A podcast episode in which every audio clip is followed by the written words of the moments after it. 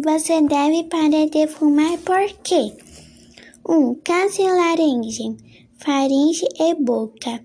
O cigarro possui cerca de 40 substâncias cancerígenas que aumentam o risco de câncer na laringe, faringe e na boca. 2. Roquidão.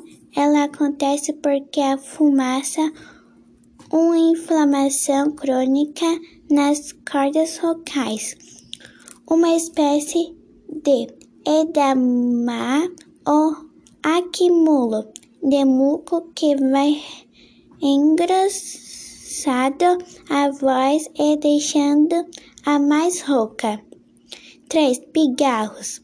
Fumar provoca aumento nas acidez do estômago, contribuindo para aumentar a refusão faringolina, sendo um dos principais sintomas o pigarro.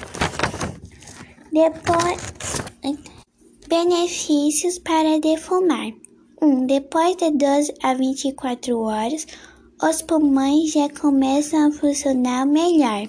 2. Depois de dois dias, o paladar e o olfato já melhoram. 3. Em 20 anos, o risco de desenvolver câncer passa a ser igual ao de quem nunca fundou. Nome Maria Clara da Costa Silva, sessão A, número 22.